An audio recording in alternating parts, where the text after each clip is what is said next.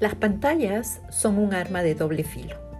Algunos padres refieren que el uso de pantallas en sus hijos conduce a peleas, depresión, irritabilidad y tienen muchos conflictos, mientras que otros padres refieren que es un salvavidas, porque permite que sus hijos se relacionen con otros chicos, se relajan y aprenden. Hola, mi nombre es Malena Guamá una mamá real que como tú buscó ayuda en su momento y que ahora está aquí contigo compartiendo información y recomendaciones prácticas para convertirte en una mamá o papá efectivo a la hora de educar a un niño con trastorno de déficit de atención con hiperactividad. En este episodio hablaremos sobre el uso de pantallas en niños con TDAH. Hoy en día, las pantallas son inevitables, así que la pregunta no es si tu hijo las debe usar o no, sino cómo podemos aprovecharlas al máximo. Un punto importante es reconocer los medios digitales como un recurso para el aprendizaje y el juego social, sobre todo ahora que estamos en tiempos difíciles, donde muchas de las actividades que solían tener nuestros hijos, como la práctica de un deporte, las reuniones con sus amigos, la escuela, no se están llevando aún con toda la normalidad. Ellos necesitan canalizar su energía y es posible que los medios digitales puedan brindar esa oportunidad de relacionarse y de hacer ejercicio. ¿Cómo podemos lograr esto? Utilicemos los medios para alimentar la curiosidad natural de nuestros hijos. Dirigirlos hacia plataformas que ofrezcan aprendizajes interactivos, juegos de estrategia, de construcción, que trabajen las funciones ejecutivas como la memoria, la atención, la planificación, organización, la flexibilidad mental. También pueden utilizar plataformas que fomenten la actividad física, donde ellos bailen, hagan ejercicio, yoga, entre otros. Otro tipo de plataformas permiten también ampliar sus conocimientos o habilidades, ya sea en el arte, en el idioma, en habilidades culinarias. También puedes utilizar algunas aplicaciones para crear recuerdos familiares, como por ejemplo bailando en TikTok. Es importante examinar los medios de comunicación de tu hijo con cuidado.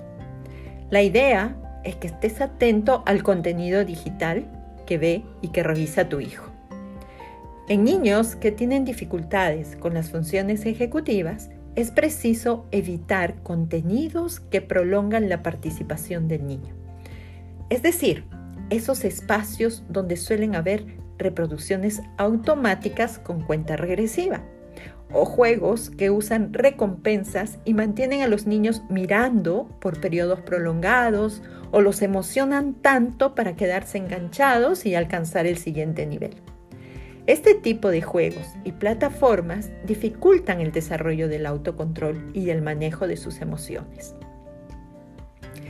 Investigaciones han demostrado que menos del 3% de niños con TDAH desarrollan adicciones a los videojuegos. La mayoría de niños con TDAH que están de mal humor o irritables después de jugar no tienen una adicción a los juegos.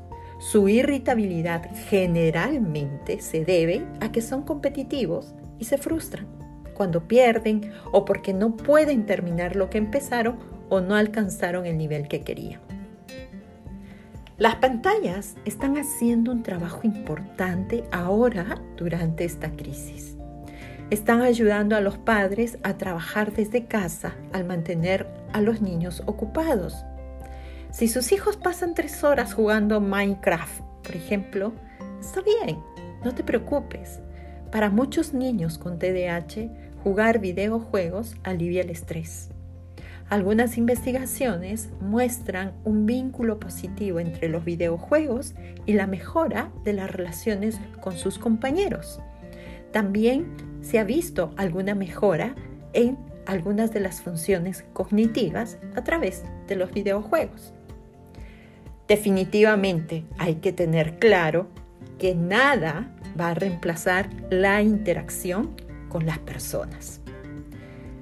Pero los juegos en red con los amigos, el chat de video y las redes sociales pueden ayudar a evitar sentimientos de soledad, fortalecer las amistades y conectarlos con sus seres queridos.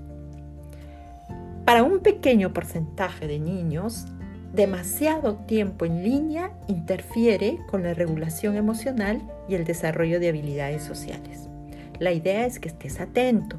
Si tu hijo interactúa con la familia, se mantiene al día con sus tareas escolares, duerme bien, come bien y hace ejercicio, es probable que no esté en ese grupo. En lugar de limitar las pantallas a un cierto número de horas, intercala espacios donde realicen actividades no relacionadas con las pantallas, como por ejemplo salir a pasear con la mascota, jugar juntos un juego de cartas o de mesa, ver un video divertido, hacer una pelea de almohadas, preparar un postre, leer un cuento, etc.